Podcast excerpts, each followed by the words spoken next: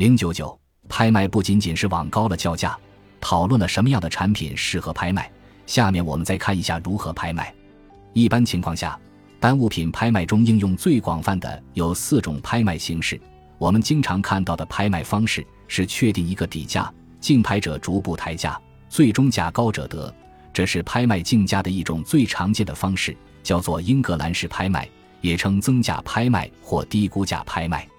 是指在拍卖过程中，拍卖人宣布拍卖标的的起交价及最低增幅，竞买人以起交价为起点，由低至高竞相应价，最后以最高竞价者以三次报价无人应价后响锤成交，但成交价不得低于保留价。此外，还有荷兰式拍卖，也称降价拍卖或高估价拍卖，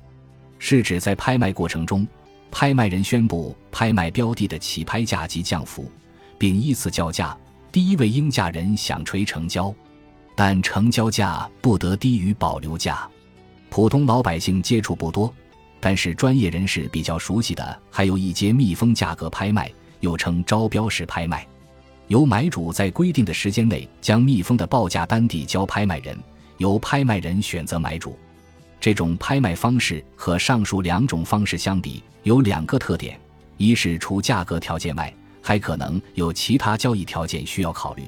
二是可以采取公开开标方式，也可以采取不公开开标方式。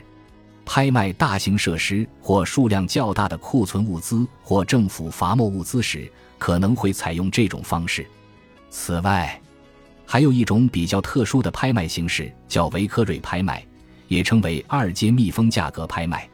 这种拍卖方式与一阶密封价格拍卖基本相同，区别仅在于胜出者需要支付的价格是第二高的报价，而不是他自己的报价。大家可能觉得比较奇怪，为什么中标之后不需要付自己的标价，而是只需要付更低的价格呢？这样不是让购买者更省钱了吗？拍卖不是要榨干购买者的消费者剩余吗？实际上。这还真不是拍卖者脑子坏了，而是一个更大的陷阱。看起来，竞拍者一旦中标，只需要用比自己预期更低的价格的来支付，是占了便宜。实际上，正是由于不需要以自己的竞价来支付，那么对于竞标者来说，竞价只是为了争得中标资格，而不是用来实际支付，所以会倾向于提出超过自己预期的价格。反正自己就算中标，也不用真的按照这个价格来支付。但如果这个价格写低了，就失去了中标资格。一个人这么想是没错，但是如果每个竞标者都这么想，会发生什么事呢？那就是所有人都会以远超自己心理价位的价格来竞标，最终中标的那个人会发现，哪怕只是用第二高价格来支付，也已经远超自己的心理价位了。